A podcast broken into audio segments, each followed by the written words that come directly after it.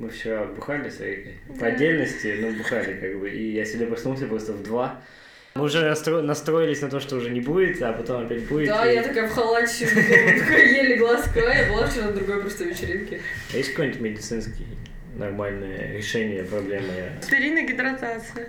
Гидро что? Это Гидрота, типа- вода. Понятно. В шотах большое количество сахара. Сахар астматически активный Ну, сахар компонент. окей. Он тебе вывязывает воду, как бы выходит. Она не сразу, но она потом вы- выходит. Вообще в медицине существует такой раствор для регидратации. По-моему, чайную ложку соли, половину апельсина или лимона, чайную или столовую какую-то ложку соды на литр воды. Это все размешивается, это типа надо пить. Потому что именно этот раствор по медицинским меркам содержит оптимальное соотношение всяких электролитов и Мгм. астматическую вот, вот, вот концепцию, более подходящую для организма, более физиологической точки зрения, как-то ну, исполняет.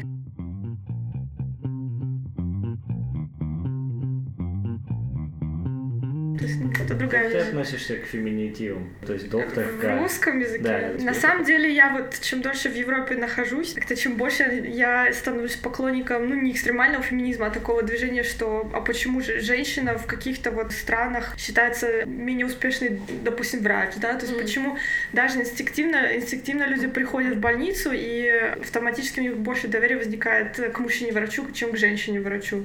Я видела многих успешных э, ведущих отделений, шефин э, в каких-то крупных клиник, которые были на самом деле дико успешными и которые могли также молниеносно и классно принимать решения, которые могли нести ответственность, и у которых было даже больше эмпатии, чем у особей мужского пола. Потому что я на себе чувствую это давление в работе, поэтому чисто если лингвистически так задумано, врач он и есть врач, то есть или там док- доктор, докторша, ну как ты не скажешь, или как это, как по-русски, Докторка. докторка, это по- Ну, по- докторша, наверное. Для меня это слова общего рода. То есть у меня, когда я Да. говорю слово врач, я не думаю, что это врач-мужчина автоматически. Я Да, думаю, что это профессия, которая отражает, как бы, ну, без разницы любого пола. Мне очень нравится в русском языке, что по сути, ну доктор и доктор, ну врач и врач, как бы. В Чехии жутко вот прям вот четкое разделение гинеколожка, они говорят гинеколог. М. То есть ты никогда не пойдешь и не скажешь женщине доктору гинекологу, что здравствуйте, пани доктор, то есть пани докторка гинеколожка. В Германии тоже фрау доктор, хер доктор, то есть Ну, или говорят Эрсин. Эрстин, да, Да. тоже. Женщина. Ваш. Ну, любимый подкаст «Понаехавший», которому вы ставите отзывы на iTunes, ставите 5 звезд. С вами сегодня мы, и у нас в гостях врач. Из какого города, напомни, пожалуйста? Минск. Ми- Нет, Нет, Минск это я помню, Минск сейчас, сейчас да. в Германии, то что ты немецкий врач. Э, Сейчас в Констанс. Констанс, да. Нас много раз уже просто просили записать наконец-то подкаст с представителем из э, медицинской отрасли, да, очень много им интересно, и в принципе, ну такая тема болезненная здесь. Потому что, ну, мне кажется, вот ты придешь с одной рукой к нему, у тебя будет кровь хлестать, к врачу, и он скажет, ну, вы пейте парацетамол, и все пройдет. Ну, были такие случаи, когда я со знакомым там ходил Когда я приходил без руки просто. Во-первых, первый раз как бы, ну я еще не, не, не знал вообще, как это все устроено. Заболели мы с моим другом одновременно. Он вообще уже был там белый, у него температура под 40. Я звоню в больницу, говорю, типа, можете приехать? Они такие, нет, мы не приезжаем. Мы поехали в больницу, потому что вообще как бы ни- ничего не понимаем, что делать. Они говорят, а вам нужно к домашнему врачу. А мы уже в больнице, как бы, да, уже вот бледные оба, там полудохлые. Поехали назад, там еще где-то была эта больница в каком-то лесу. И потом уже, конечно, приходим к домашнему врачу. Мне, причем он прописал антибиотики, а вот моему коллеге, он ему сказал, пейте парацетамол и воды побольше. Ну, С кем я не говоришь про медицину, все такие, а, ну они же там парацетамольчик, там это, типа, я тоже с Давидом разговариваю, у меня муж американец. И вот мы сравнивали Америку и Германию, что в Америке тебе пропишут сразу все, просто вот так, мешок таблеток в руки дадут, скажут, иди. Э, Немцы, они больше стараются э, консервативные, да. они полагаются больше на внутренние ресурсы Мгм. организма. Ну, на самом деле не могу особо сильно комментировать, потому что это, это все-таки больше область как-то Hausarzt, Мгм. Allgemeinmedizin. Как это, Я с этим не терапевты? работаю. Терапия, да, я вот хочу как раз, ты Терапевты. поправь меня, если я не прав, просто рассказать, как устроена, в принципе, вот эта сфера медицины здесь. Потому что, как бы, когда говорят немецкая медицина, имеет в виду, то, что вот хорошее качество немецкой медицины имеет в виду именно больничные условия, где делают какие-то операции Да, сложные. да, акута медицин. Мгм. Да, а вот обычные, допустим, как это все устроено, есть да, домашний терапевт на районах, ты, ты ходишь к нему обычно, если у тебя что-то не так с твоим Да. здоровьем, ты идешь к нему, и он тебе дает уже направление дальше. Да, да. Специалистам, да. Ну, И ребят, есть- вы же когда об этом говорите, вы говорите о скорее здоровых людях, которые заболели вирусным заболеванием, мгм. заболела голова. То есть, по сути, о здоровых людях, которые подхватили респираторные острые вирусные Да, инфекции, да. которые проходят 99% если организм Просто со временем, да? здоровый сами. То есть там, в принципе, реально как бы, ну, не надо антибиотики, нужен парацетамол. Поэтому и врачи, в принципе, так относятся. Если бы ко мне тоже пришел 19-летний, 20-летний здоровый там парень и сказал, «О, у меня нос, у меня температура 38, сказал, иди полежи дома, иди вон водички попей, полежи, или лимончика поешь, и все, потому что Да. я работаю с другими случаями, поэтому я не могу особо комментировать. Ты врач-кардиолог Да, Будущий ну пока еще, да, будущий кардиолог. Из Беларуси. Из Бёрс. Как ты... Сначала всю весь путь. Да, как ты решилась приехать в Германию? Я так понимаю, ты приехала сначала не в Германию, а... Да, я сначала приехала в Прагу. Я решила все это дело вместе с родителями в классе, наверное, в восьмом, потому что я уже знала тогда, что я хочу быть врачом. Меня отговаривали. У нас мама врач, эм, она знает, что это такое, она отговаривала всеми возможными путями. Я думал, наоборот, типа, семейные династии врачей. Да, обычно продвигаются какие-то Ага. вот эти ценности, ну, мы же врачи, нужно продвигать династию. Медицине, медицинской сфере просто работает, да, больше людей в семье, но вот именно врач у нас только мама. А чем мама занимается? Изначально была э, терапевт, потом она получила, она еще и профпатолог. Что такое профпатолог? Я так поняла, что в России это такая как специализация, то есть они именно вот все, что с- болезни связаны с профессией, то есть профессиональная деформация какая-то, она решает проблемы, то есть или она проверяет просто людей на профпригодность. Ну и ну что? Мама меня отговаривала, сказала, нет, я все равно хочу, они тогда поставили, ну это было не условие, они просто сказали, ну, тогда не в Беларуси. Хотелось, конечно же, там Лондон, Германия и так далее, посмотрели на цены, заткнулись, успокоились. Вот. Решили Польша, Чехия, Словакия, то есть такие более дешевые как бы страны. И решили, что на чешском бесплатно, Чехия красивая, Прага м, знаменитая, престижный университет, один из самых старых в Европе, 1346 года основания, поэтому. Там еще, наверное, дырки в голове сверлили, когда лечили. они кровопускание лечили Да. все, кровопусканием, там отрубали там болевшие Неплохо. конечности, выдергивали, что это был трэш вообще, на самом деле, лечить травками. Почему ты решила стать врачом? Меня интересовала просто сама профессия. Во-первых, она многогранная. То есть ты можешь, ты не любишь работать с людьми, ты даже все равно, став врачом, можешь закрыться в лаборатории или резать трупы. То есть это, ну, нормально. Можешь пойти работать с это? фармацевтической компанией. Если ты любишь людей, ты можешь пойти психиатром. Если там ну, у нас были на курсе такие вот э, интересно заточенные личности, которые при виде шизофреника такие ахали, охали, господи, еще раз. Парень был соседней группы на шестом курсе перед последним госэкзаменом, перед вот буквально два месяца перед тем, как получить диплом о том, что он врач, он понял, что вся цель его жизни — это просто быть психиатром. И мы сидели э, как-то вечером в баре, студенческом, буквально в 200 метрах от университетской клиники, где было огромное психиатрическое отделение, просто одно из крупнейших в Чешской Республике на самом деле. И, в общем, он напился, э, стал буянить и стал орать, что я хочу в эту психиатрию, я хочу там работать врачом. В итоге его отвезли на скорой помощи в это отделение психиатрии. Он пролежал там неделю, они установили, что он психически здоров, просто одержим идеей работать у них, и в итоге через два месяца он начал работать у них врачом. То есть, ну, как бы нормально. Это специфические люди, понимаешь, это специфический контингент, то есть, ну, это- Это призвание, которое ты не можешь просто взять и игнорировать. То есть вот оно в тебе сидит. Просто тебе нравится, тебе хочется, и все. Тебе, тебе как бы кем конкретно, какую специализацию ты уже выберешь, это уже другое. Конечно, это тесно связано с характером, то есть Мгм. А с тобой что? Ну, не знаю, я просто, мне кажется, это я подсела на адреналин, когда вот привозят реанимацию. То есть ты Мгм. боишься, ты переживаешь за пациента, тебе жалко, ты выкладываешься сто процентов, и вот когда это происходит, ты такой ну, напряженный. Когда это уже этот момент ушел, и пациент, допустим, стабилизировался, ты такой сидишь, такое ощущение, что реально, что вот, ну, такой кайф ловится просто. И Мгм. вот я спрашивала своего знакомого хирурга, и он тоже говорит, что кайф просто ловится. Что когда он подходит к операционному, вот, э, к, к человеку на операционном столе, человек уже подготовлен, уже в наркозе, лежит, то есть ему вот, да, типа, делать первый разрез, он говорит, это просто как ни с чем не сравнимое ощущение, ему просто это очень нравится, и ты подсаживаешься на это.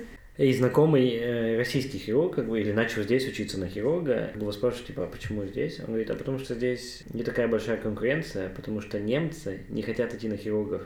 Потому что работа хирургом э, значит для тебя не нормативные часы работы, там Да. типа слишком много, а немцы типа не хотят так работать. И он говорит, что здесь запросто можно стать хирургом. Там через 8-10 Не лет. запросто но- в плане, но Ну, как бы меньше легче, да, это правда легче, нет? чем... Ну, я не знаю, смотря о какой хирургии идет речь. Допустим, вот кардиохирургия в Германии, вот стать э, после окончания университета именно кардиохирургом, это очень сложно. Э, Если не, не брать именно вот во внимание университетские клиники, когда ты приходишь и тебе от нуля расписывают вайтербилдинг, это называется вайтербилдинг, когда ты после окончания университета становишься потом дипломированным специалистом, Мгм. Именно вот в какой-то конкретной отрасли, фах артс там. На каждую специальность это вайтербилм длится там от, от четырех, наверное, ну, до, до, до 6-7 лет официально. На хирурга, по-моему, 6 лет надо э, все-таки потом еще работать и доучиваться. И, по сути, если ты не в университетской клинике, то никто не будет тебя курировать если ты выплывешь, я вот буквально спрашивала недавно как раз у этого друга э, знакомого своего, он говорит, если ты сам не выплывешь, тебя никто не научит, если ты сам не будешь локтями активно работать, продираться, идти по головам, э, уставаться там, не знаю, добровольно какие-то 3-4 часа дольше в день и просто сидеть над учебниками и просто вырывать скальпель буквально из обер, у обер из рук и говорить, что я хочу попробовать прям вот настойчиво, знаешь, как вот просто mm-hmm. вот у них на голове сесть и сидеть все 6 лет и говорить, я хочу, я хочу, то тебя этого никто не научит. Никто не возьмет тебя за ручку и не скажет, ой, иди сюда, мы покажем тебе, как сделать байпас на сердце. Такого никогда не будет. То же самое, я думаю, что происходит в нейрохирургии, то же самое происходит даже и в общей хирургии. Если говорить, допустим, о какой-то просто хирургии в, в больницах поменьше, где действительно хирургов не хватает и не делаются какие-то высокоспециализированные э, операции, которые требуют э, суперподготовки, многоступенчатой сложности и какого-то супероборудования, допустим, аппендэктомия. Классическая mm-hmm. хирургическая процедура Конечно, ты и быстро научишься. В принципе, в региональной больнице есть хороший шанс стать неплохим хирургом общий, то есть общим хирургом, uh-huh. хирургии. Ну, по большей части это брюшная хирургия, да. Но при этом звезды с неба ты хватать не будешь, ну, в медицинском смысле. А раньше это просто как-то было все попроще, не было все настолько сильно регулировано. Население было моложе немецкое, не было настолько много сеньоров, которые действительно вот требуют помощи. Не было настолько сильно развита медицина, не нужно было столько оборудования. Естественно, это все было на уровне попроще, полегче, и как-то все шло более естественно. Сейчас просто прессинг, реклама, деньги, бизнес, обороты, оборудование и население, которое стареет.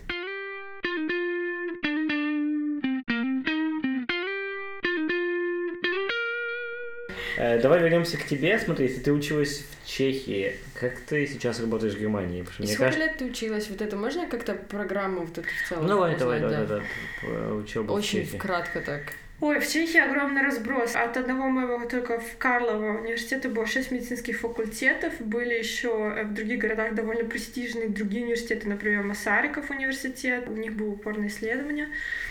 Упорное ты... исследование? А, упорное, упорное исследование, да. У нас программа, на самом деле, я вот когда училась, я с мамой об этом очень долго много разговаривали, мы сравнивали, как она училась в БГМУ э, на Минске, и как я училась в Праге, программы очень похожи, потому что они просто оставили программу, которая уже лет сто, наверное, они uh-huh. особо не меняли. Добавлялись предметы, как генетика, молекулярная, э, биология. На самом деле вот сама структура не менялась, то есть ты приходишь первый год, у тебя анатомия, гистология, второй uh-huh. год у тебя получается биохимия, Э, физиология, с третьего года начинается все пато, то есть то же самое, что ты выучил, только с представкой пато, то есть все что болезни. Что такое пато? Все то же самое, только болезнь. Пато, да, то есть не, нездоровое. А, а слово Сначала типа как должно быть, а пато, а потом да, как не должно быть. как должно быть, потом как не должно быть. Логично, И последние там два года у нас были клинические предметы, то есть там отоларингология, хирургия, интерна, то есть, ну... Это пять, да, получается, в сумме? Шесть лет. Шесть, да? да? И значит, у тебя было шесть, ты уже сейчас проучилась шесть. Я проучилась шесть лет, и еще будет 6 теперь. Э, да, потому что я решила стать кардиологом. То есть 12 лет, тебе надо минимально 12 лет, чтобы стать официально э, дипломированным специалистом кардиологии. А кем ты можешь быть? Кем ты можешь быть после вот первых шести?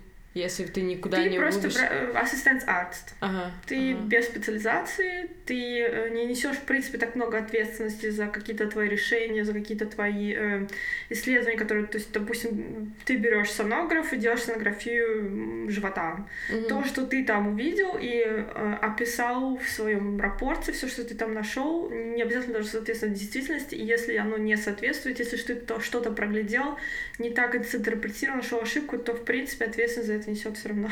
Тот, кто решение твой, в итоге твой шеф, да. Угу. То есть, как бы, Интересно. Прикинь, 6 лет, 6 лет такой проучился, а потом такой, да, типа, ты просто инструмент в руках главного врача да, получаешься, ну, как да? бы, да, то есть мы, по сути, мы делаем все, что они нам говорят. То есть ты сейчас занимаешься этим, но при этом ты параллельно еще учишься на кардиолога. Да, потому что, на самом деле, э, как выпускник медицинского, ты не знаешь кардиологию, естественно, на таком уровне, на котором знают фахарсты, и кардиология просто настолько быстро развивающаяся отрасль, что три года назад буквально не было процедур, которые мы сейчас широко используем. Мгм. Те же абляции, они Что появились... за... Кто это? э, ну, это Я уже перестал задать вопрос. Я Не-не, мне 50 интересно просто. 50% не понимаю, что она говорит. Да я ничего так... Изоляция легочных вен. После того, как ты выучилась, у тебя повысилось доверие к врачам или как? Я понимаю, что он может чего-то не понимать и не знать. и Я понимаю, что может настать такая ситуация, что я понятия не имею, что со мной, и он понятия не имеет, что со мной. И мы сидим вдвоем и думаем, господи, что же происходит? В этом плане, на самом деле, я очень ценю врачей, которые могут вовремя сказать «я не знаю», могут Мгм. честно сказать это пациенту и могут послать к врачу, который, по идее, должен как бы помочь и который вроде как бы должен знать. То есть Ага. это, на самом деле, очень ценное качество, не каждый врач может это признать. И мне кажется, на самом деле, во враче самое главное не знать все, и Мгм. не, ста... не уметь ставить правильно диагноз, а распознать, что что-то не то, и что, скорее всего, в этой ситуации, наверное, все-таки серьезно, и послать к тому, кто действительно знает.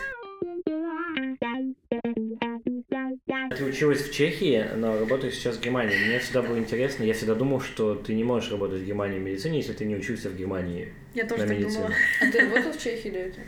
Да, я работаю два года в Чехии. С 2004 года существует в Европейской унии закон, что э, не нужно подтверждать свои медицинские знания, что тебе нужно просто сдать э, немецкий медицинский э, на уровне C1, начиная с какого-то там года, буквально это три года новое нововведение, раньше достаточно было B2.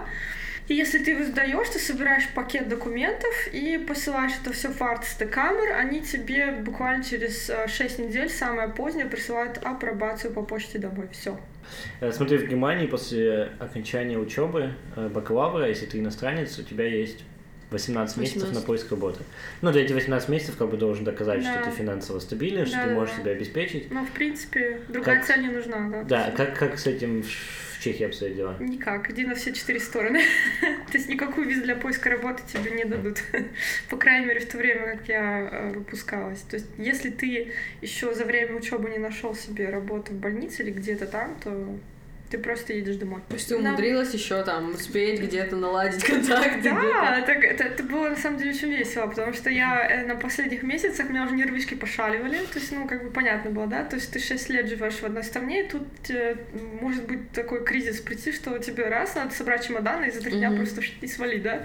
Я начала, естественно, рассылать свои резюме, естественно, они были полупустые, что я там, естественно, мы там все писали, пытались выжить из себя максимум, что я там, я вела курсы по э, топографической анатомии на своем третьем курсе четвертом курсе 6 недель, и мы резали трупы вместе, и я учила этих студентов, да, поэтому я лучше знаю анатомию, чем среднестатистический студент медицины, там, или, я не знаю, мы там были э, в престижной больнице на таком-то практикуме, то есть мы, мы, Мгм. мы два, две недели выносили утки из таких, по таких-то пациентов, мы крутые, то есть, ну, то есть ты пытался преподнести это как свой плюс, на самом деле это было абсолютно стандартные вещи, и я тогда, я уже вспоминаю просто вот эти первые собеседования и лица профессоров, которые понимают, что ну это ж фигня полная, на самом деле. В итоге, короче, брали, естественно, потому что, ну, надо же где-то начинать, и все это понимают, и э, везде нужны молодые врачи, как бы, потому что ну, кто-то же должен делать черную работу. с- Меня, слава богу, взяли, я уже знала, что я получила даже два места, на самом деле, в двух крупнейших больницах. Две недели до того, как я сдала последний экзамен, то есть Мгм. нормально. А почему ты решила переехать в Германию? Почему я решила переехать в Германию? Во-первых, мне не хватало зарплаты в, в Чехии. То есть начальная стартовая зарплата молодого врача без ночных э, служб и без выходных служб это ну, 21 тысяча крон, сколько это евро? Ну, это где-то 900 евро, 950 евро. Но Чехия дешевле Да, сколько, Германия. допустим, аренда жилья стоит? ближе к центру Праги, в хорошем районе, будет, ну, 1000 евро может стоить. А, то есть есть ты полта- 900 евро полторашка или получаешь, а тысячу платишь за Примерно, квартиру. может быть, может такое случиться. Поэтому я живу в общежитии, на самом деле, эти два года первой своей работы. Моя подруга тоже проработала в регионе. Я работала в центральной больнице в Праге, она в региональной, и она со службами в итоге с ночными, с выходными получала довольно-таки неплохую сумму в 1600 евро чистого на руки в месяц. Она жила в маленьком городке и платила как бы за свою комнату 300 евро, то есть как бы ну, нормально. Но это, это маленькие городки, и это не каждому так повезет, и не в каждую больницу там вкладывают, там существуют да, даже такие вот просто кризисные ситуации, когда больницу закрывают из-за того, что мне нехватка врачей, из-за того, что врачам не платят достаточно, а те Мгм. врачи, которые остаются, работают по 80 часов в неделю не потому, что это престижно, так надо, и это университетская клиника, а просто Выбора потому, что нет, да. некому работать. Мгм. Да. У нас же тоже врачам там копейки платят, Да, поэтому да, там там все супер- такие супер мало. Скажем так, в Германии, все говорят, что в Германии такого нет. На самом деле в Германии такое есть, ребят. Есть, и просто вот капец как есть. И врачи там тоже страдают. Почему вообще немецкие врачи заканчивают немецкий университет медицинский и валят в США или в Швейцарию? Просто Швейцария более структурирована, как раз таки вот это Weiterbildung намного более структурировано, но там все не то чтобы по знакомству, ну как бы по умолчанию по знакомству. То есть просто так, допустим, в университетскую клинику, если ты просто не, не- сам себе не разорвал мозги, не, не сделал 350 вещей одновременно, и ты не супер умный, и тебе не дают, там, не позвонил твой шеф и не сказал твоему будущему шефу, что э, вот он классный, возьми его, то, по сути, нет никаких шансов. Более того, даже если тебя и возьмут в университетскую клинику как последнюю ступень Weiterbildung, что является обязательным в Швейцарии и не обязательным в Германии, то эм, тебя могут, допустим, с тобой могут заключить двухлетний контракт, и после двух лет тебе помашет ручка, скажет, все, нам, Мгм. нам нужен новый человек, и тебе не будут объяснять, почему тебя как Да, бы, да. не продлили контракт. О чем я хотела сказать? Да, не, вопрос был просто, почему ты решил Вот. приезжать в Германию, и ты объяснила, что Вот. Тебе как минимум платят больше в Германии. Деньги, да, условия труда все-таки больше как бы законодательно регулируются. То есть я работаю 60-80 часов в неделю. У нас их не проплачивают, эти уберштунды, нам дают выходные дни. Поэтому я могу просто неожиданно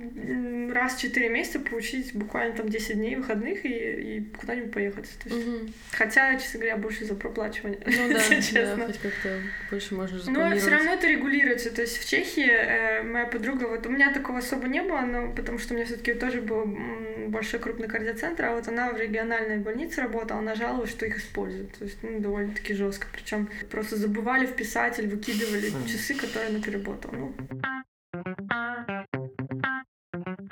Расскажи, пожалуйста, о своем дне, вот, допустим, твой понедельник, как он проходит? Они проходят по-разному, э, даже у одного врача, на самом деле, э, смотря где тебя выписывают. То есть, э, либо я целый день, допустим, могу делать эхо, сидеть в их лаборатории, просто Мгм. делаешь, тебе приходит пациент, ты делаешь эхо, ты делаешь эхо, он стоит, уходит, приходит следующий, то есть, ну, конвейер. Мгм. Либо я, допустим, на интенсивной, эм, интенсивстацион, когда там лежат особо тяжелые пациенты, как говорят, не врачи, искусственная кома, трубки вставлены в горло, их дышат, их там их вентилируют, их лечат, э, мы ждем, пока они либо выкарабкаются, либо нет. Допустим, я прихожу, там лежит э, там сколько, 10 пациентов на интенсивной терапии, кровати, и там, допустим, 9 пациентов лежит, у нас она небольшая, эта терапия, это отделение. Ты должен посмотреть э, новый лабораторный анализ, сделать какие-то просто Bildgebung, то, что надо пациенту, просто посмотреть прогресс, регресс, как он улучшается, ухудшается, написать план, сказать медсестрам, надо здесь вот это, не вот это, вот это убери, вот это, вот это повесь, что ты сделал, господи, уйди отсюда. Вот, на самом деле, нет, у нас хорошие медсестры, они очень умные, на самом деле, я их очень люблю, они меня очень много научили. Вот. Э, ну, это длится, на самом деле, часов шесть. Могут провести реанимацию, допустим, прямо на отделение, и ты, естественно, занимаешься реанимацией. При- приходит старший врач, он как бы, ну, и начинается. То есть откачивать. Откачали, молодцы, не откачали, не повезло. Наш шеф, допустим, он большую часть дня делает э, коронарной ангиографии. То есть, ну, либо напланированные пациенты, у которых подозрение на то, что у них забиты сосуды сердца, либо вот острый случай, когда приезжает, а, инфаркт, и нужно делать коронарную ангиографию, стентирование, если нужно. Вот, какую-то пластику, какую-то инвазию, такая как классическая кардиология. Если там ритмология, например. Один раз я, правда, такое только видела, это очень редко. То есть привозят э, мужчину, у которого сердце уже заведомо э, слабое из-за многих факторов, и вот его привезли, у него началась просто аритмия, резистентная на все возможное. То есть у него пульс был просто 260 за минуту, вот уже часов 5 Кошмар. они пытались это лечить там, эм, обычно, знаешь, как током ударят кардиоверзу, и ну, она прекращается. Они уже раз 5-6 его током ударили в соседней больнице, ничего не получилось, это вернулся этот пульс. Дали ему уже все возможные медикаменты, на некоторых э, ему противопоказаны были, те, которые дали, не подействовали, и его привезли в 3 часа ночи, чтобы мы засунули, значит, катетер в сердце и вот э, выжгли кусок, э, собственно, эндокарда, А, с которого оно блядь. все... Я. блядь, Я знаю теперь, да? Да. Или привозят, допустим, диссекцию. Вот аорта начинается расслаив... э, начинает расслаиваться, Мгм. и, в принципе, у этого человека есть пару часов жизни, э, ну, пара часов, чтобы мы успели его спасти. То есть, Ты помнишь какой-нибудь особо вообще шокирующий для тебя случай? Да, это был как раз-таки такое, меня мои медсестры потом хотели просто прибить на самом деле после этого, потому что это был довольно скучный день в интенсивной терапии, пациентов было, на счастье, мало, все выжили, всех приложили. Очень скучно все. И, значит, медсестры счастливые были, в чай сидели, пили, такие, ну все, у нас там три пациента лежало, но они были стабильные, да, то есть нормально.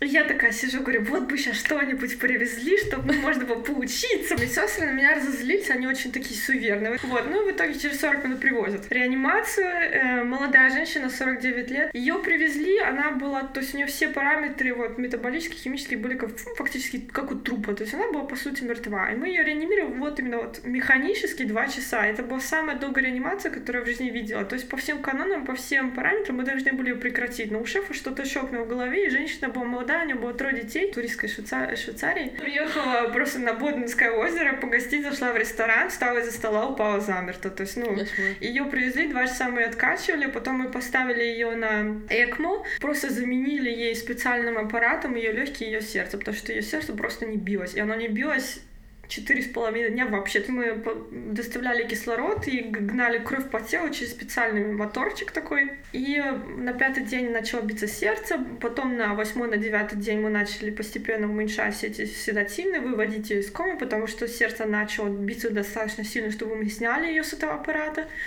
Ну и в итоге через полторы недели она проснулась, открыла глаза, взяла мобильный телефон. Ей там пришло куча сообщений, у нее никаких каких-то проблем с мозгом вообще не было. То есть она mm-hmm. после двухчасовой гипоксии, потому что любая реанимация это гипоксия, это недостаток кислорода, mm-hmm. а как известно, мозгам хватает 4 минуты, чтобы ну, они совсем сварились, да? Это очень жуткие вещи, на самом деле, о которых я говорю. Каким-то не вот сумасшедшим чудом у нее никаких повреждений не было. То есть вот как она была абсолютно здоровая, вот, вот когнитивно такое она и проснулась. У нас была наша рабочая теория, что это был аустромиокардит. То есть есть такие миокардиты, такие типы миокардитов, воспаление сердечной мышцы, которые начинаются и прогрессируют буквально в течение нескольких часов. То есть это была, по крайней мере, наша рабочая теория. И это такое жесткое просто заболевание, когда ты идешь на работу, ты здоровый, а вечером тоже как бы мертвый. То есть, ну, Бывает и такое, кардиологии. Ты говоришь, вот два часа вы делали искусственное дыхание и должны были прекратиться. Ну, это у вас как-то регули... Я понимаю, это у вас как-то регулируется или почему? В принципе, такой общий консенсус стоит, ну, обычно минут 40, или когда, допустим, нет возможности uh-huh. реанимировать, или когда видно, что уже ну, ни к чему не ведет, или когда уже, ну, там специальные случаи рассматриваются. Э, но чисто вот э, такого, чтобы вот после 40 минут ты должен прекратить, и все, такого нет. То есть ты можешь просто бесконечно реанимировать. Просто у нас вот, опять же, вернемся к кораблю. И просто единственная точка, где я с медициной сталкивался, это было оказание первой помощи, у нас был тренинг, да. э, потому что такие условия опасные, когда вы, в принципе, одни. И я вообще считаю, что вот этот курсы первой помощи нужно прям в школьную программу внедрять везде просто, потому что это важные навыки, которые должен Конечно, человек понимать. Да. И у нас э, было такое, что ты должен делать искусственное дыхание, пока не приедет врач. Ты а не врач. Ты не должен, да, ты ничего Да. не должен, согласен, ты ничего не должен. Более того, нет И даже- оказание первой помощи это твое личное дело. Нет, оказывать первую помощь ты как бы должен. Оказание первой помощи ты можешь позвонить врачу Да. и остановиться на Да, этом. ты не можешь пройти. Вот, и нам как бы говорили, что пока вот едет врач, желательно делать, да, буду говорить так, желательно делать искусственное дыхание.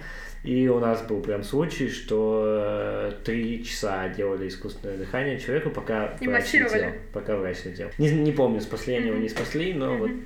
такое вот было. Да, если есть ресурсы, если... На самом деле я сталкивалась с такими ситуациями, когда нам на отделение вот реанимации привозят просто э, not arts, то, допустим, найдут э, какую-нибудь дедусечку лежащего, да, там на полу, и вот они начинают реанимацию, и очень мало кто из э, arts, вот врачи, которые начинают ее, э, не привозят эту реанимацию в больницу. То есть даже если там просто врач сам понимает, и вся команда понимает, что ну, ситуация, игра проиграна, э, даже по правовым каким-то нор- нормативам и просто даже вот эм, как-то, мне кажется, морально not arts одному врачу, когда ты один в террене, очень тяжело э, принять решение о прекращении реанимации. Мгм. Много же фильм, сериалов по вра- про врачей, вообще миллионы просто. Да. И особенно супер популярные. Ну да, да. Какой-то вот, чтобы был близок к действительности, ты знаешь? Ну, вот чисто по медицинской теме они не один из них.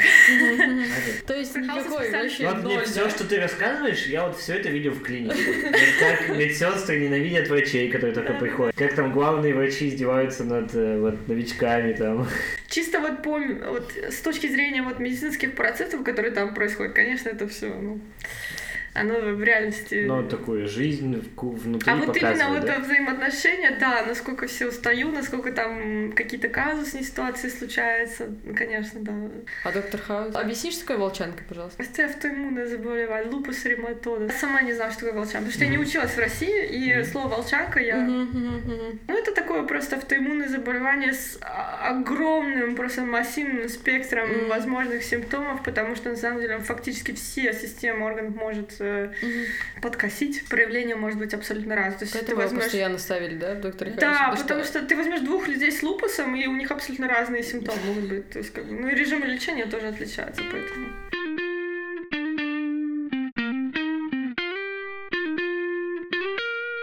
Давай все-таки наш подкаст «Понаехавший», а ты дважды меняла страну как вообще тебя приняли в Чехии, как ты чувствовал себя в Чехии. Ой. И после этого потом приехал в Германию, да? И сравним это с Германией, как ты здесь себя чувствуешь, или, допустим, вот когда ты переехал сюда. Да. Скажем так, я уезжала в 2009 году, и тогда в Чехию еще не было таких прям больших потоков иностранцев, вот именно вот э, студентов. На нас смотрели, естественно, как на диковинку, и они постоянно вспоминали 68-69 год, когда приехали танки, чуть что танки, не так мячик э, пнула танки, не так ручку не подала танки. Ну, общем, просто мне еще не совсем повезло, у меня группа была, э, которая состояла не из прожан, а из э, чехов, которые да? приехали из деревень. Mm-hmm. Часа езды на поезде, три часа езды на поезде, и в таких деревнях иностранцев не было вообще. А тут они должны с нами учиться, а мы еще и по-чешски разговариваем, да еще и с акцентом, они акцент не всегда понимали. В итоге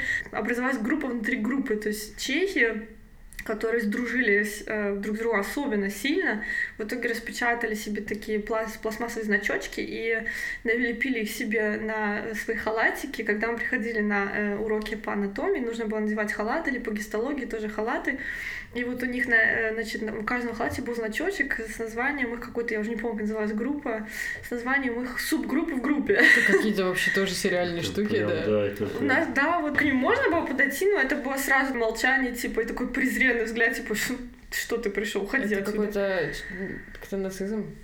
Ну, вот, да, а потом, ну да, а потом как бы потом... Я просто когда начала говорить значки вот эти, я думаю, определенные значки, наверное, солнце, наверное. Потом э, у нас группа реструктурировалась, потому что, на самом деле, первый медицинский факультет — это мясорубка, ребят, это когда э, на первом курсе на финальных экзаменах вылетает 20% студентов. Когда вот отселись почему-то именно вот эта группа избранных, почему-то они когда не сдали по разным причинам, пришли новые, которые бы были по большей части словаки, но никаких разделений внутри группы уже не было. Словаки были намного более проще в общении, в итоге я выучила словацкий, разговаривала э, в итоге на словацком, и мне приходилось сильно напрягаться на экзаменах, чтобы с э, чешскими профессорами сдавать экзамен на чешском, а не на словацком. Mm-hmm. И я вставляла все равно эти словечки туда, потому что и жили мы вместе в общежитиях, и учились мы вместе, и э, с универа в универ ездили вместе, и постоянно вместе. И потом у меня воспоминания уже, конечно, хорошие пошли. Когда я начала работать, я была тоже единственной иностранкой. Ко мне даже подходили коллеги с юмором, чехи, просто тыкали пальцем, говорили, смотри, она разговаривает по-чешски, она настоящая.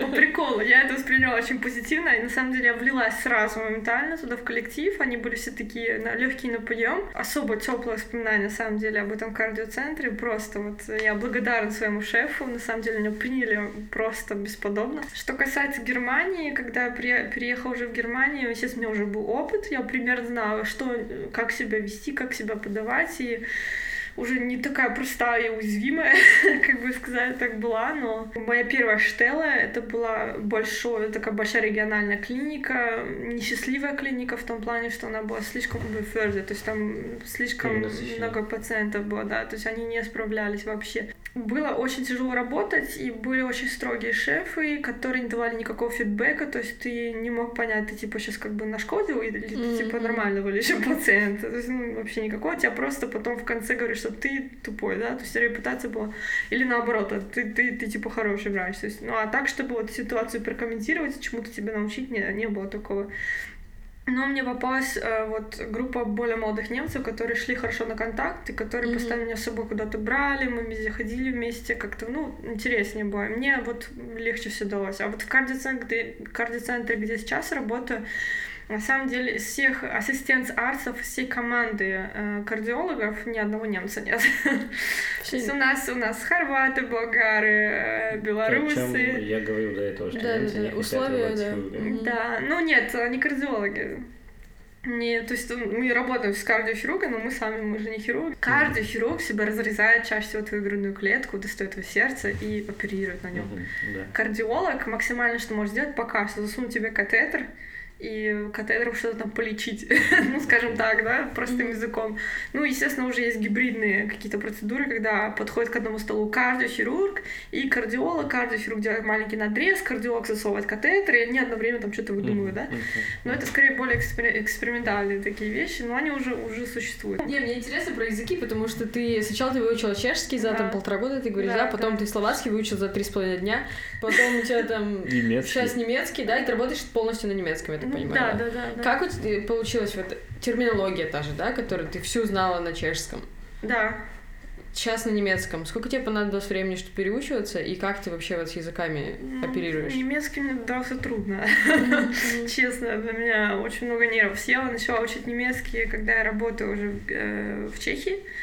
Я сначала ходила на курсы Гёте, потом я поняла, что он не слишком медленно Мгм. идет обучение. Там один уровень B2 растягивали на четыре разных вот этих блока, и оно длилось там год с чем-то, не знаю, и это стоило все очень дорого. Я поняла, что no way. И просто начала сама, сама это все учить, слушать какие-то лекции, какие-то что-то там, книжки медицинские читать. Потом я пошла к репетитору, она меня дотянула на уровень B2, из до уровня B2 в Гёте, потом поехала поехала сама опять свою программу дома на C1 натягивать. Но мне повезло, что я не натягивала общий немецкий, я натягивала уже потом только медицинский немецкий на C1 Мгм. уровень. И как-то, ну, тоже не совсем вот я работала на полную ставку и одновременно приходила домой или на курсы какие-то поменьше, не в Гёте, а какие-то более маленькие курсы, и вот сама дотягивала это все дело. И, ну, и в итоге оно длилось, ну, два с половиной года минимально, и после этого только поехала в Германию, сдала э, в артстыка в медицинский C1. Было очень боязно, было очень нервно, но сдала. Ну и все. А потом как-то, естественно, первые месяцы было очень трудно. Я понимала не очень хорошо, что мне говорят, потому что мои шефы, допустим, объясняли, или пациенты, особенно когда привозили из глубинки, из какой-то, Да-да. на границе со Швейцарией, я А, начинала работать. ужасный. Да, у них там или швабский, этот немецкий, вот какого-нибудь беззубого дедуську 90 лет. Но потом вливаешься как бы месяца 4-5 и все, и потом Мгм. уже. Отдам на работу, допустим, маленькой больничке в деревушке на 1500 человек населения. Это Берн Оберланд. Он туда приехал только, он хорошо знал немецкий. Он не- немецкий чуть 17 лет, он открыл в Праге свои курсы немецкого. Но он говорит, я туда приехал все равно, и, говорит, э, начал вот с пациентом э, разговаривать, говорит, у нас была визита, то есть, ну, они проходили пациентов, навещали по утрам, говорит, и он это делал не один, естественно, с убрарцем, с шефом. Говорит, заходим в палату, пациент что-то рассказывает 20 минут усиленно о своих симптом, симптомах, что ему не так. Все кивают, все улыбаются, да, конечно, мы ему поможем. Выходим из палаты, шеф спрашивает, что он сейчас говорил? Шеф, который был немцем, спросил у чеха, а что сказал пациент, понимаешь? И они такие стоят, оба такие, да не знаю, я такой, да тоже не знаю, ну ладно, как-нибудь полечим. В общем, были такие ситуации. Какую высокую цель преследует врач, как бы вот долгосрочно? Типа, знаешь, как вот актер, Да. когда вот начинает играть, он такой, Да. хочу Оскар, да, Оскар, Да, что да, да. Врач вот куда идет? Нобелевская. Нобелевская премия, конечно. Ты хочешь получить? Я нет. Отлично. Я вот, кстати, вот у меня сейчас буквально и был же выбор. Я сейчас выбираю между двумя клиниками. Одна клиника, там работают нобелевские лауреаты. Там было такое условие, что ты, если идешь в эту клинику, то ты об- там а, обширнейшая платформа, огромная для исследований, там молекулярная кардиология, генети- генетика кардиологическая, то есть там, там вообще все. То есть и туда, естественно, идут больше те врачи, которые заточены вот именно на исследования. Кардиологии по отношению к другим областям медицины, к там, той же онкологии, там еще Мгм. к чему-то их намного больше, потому что от, от, э, кардиологических проблем умирает как бы ежегодно больше человек в Европе, чем, там, я не знаю, от заболеваний, там, чем от неврологических, тех мгм. допустим, да? Нет, у меня еще один вопрос. Можешь Нет, э, порекомендовать какую-нибудь э, книгу о медицине? Какой-нибудь типа вот- нон-фикшн Для для чайников, чайников. типа, да. Сестра читала, по-моему, эту книгу, это когда смерть становится жизнью. Написал американский врач-трансплантолог э, очень доступным простым языком. Э, он описывает в ней просто, начиная сам процесс трансплантологии, как это все происходит, забор органов, как они выбирают этих людей, кому трансплантировать, почему именно этим пациентам, какие причины.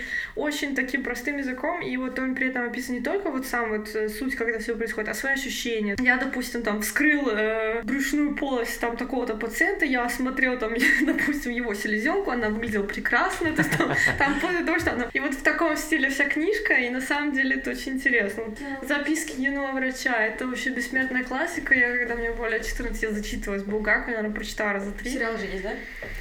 Я Сериал есть, ну вот, кстати, сериал, они в сериале сделали Даниэла Редклифф. Да, да, я знаю, они, мне, смешно было, они сделали упор на его зависимость от морфина. Мгм. И это, на самом деле, мне кажется, лайт-линия сериала была э, главная такая сюжетная, но на самом деле книжки-то о другом, ребят. Книжки о том, что через что должен пройти морально, вот физически молодой врач, и вот как это все переживается внутри человека, и как становление личности, не только как вот, а вот именно как врача. То есть, ну, это, это очень интересная вещь тоже. Поняли, да, что у тебя 25 часов в сутки это работа, работа, работа, работа. Ну да. Не делаешь, кроме... Ну да, ты успеваешь чем-то в жизни заниматься, кроме вот твоей рабочей недели? Да, по-разному люди, на самом деле. Есть периоды, когда я, эм, в принципе, на работе 8,5 часов, и шеф тебя отпускает, и ты все успел, и... но так не всегда.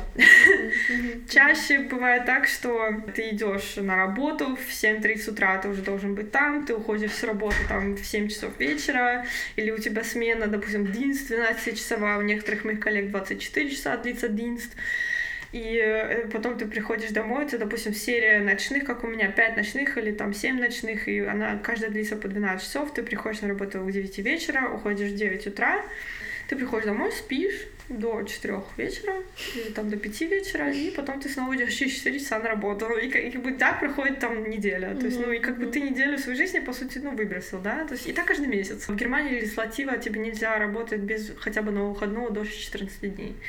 Но все равно такое иногда случается, и, и, как бы в Германии хотя бы они это заметят по большей части и дадут тебе хотя бы один выходной. То есть, когда ты по 12 часов, по 10 часов в день работаешь, и потом у тебя один выходной, и ты опять работаешь там 10 дней по 12 часов в день.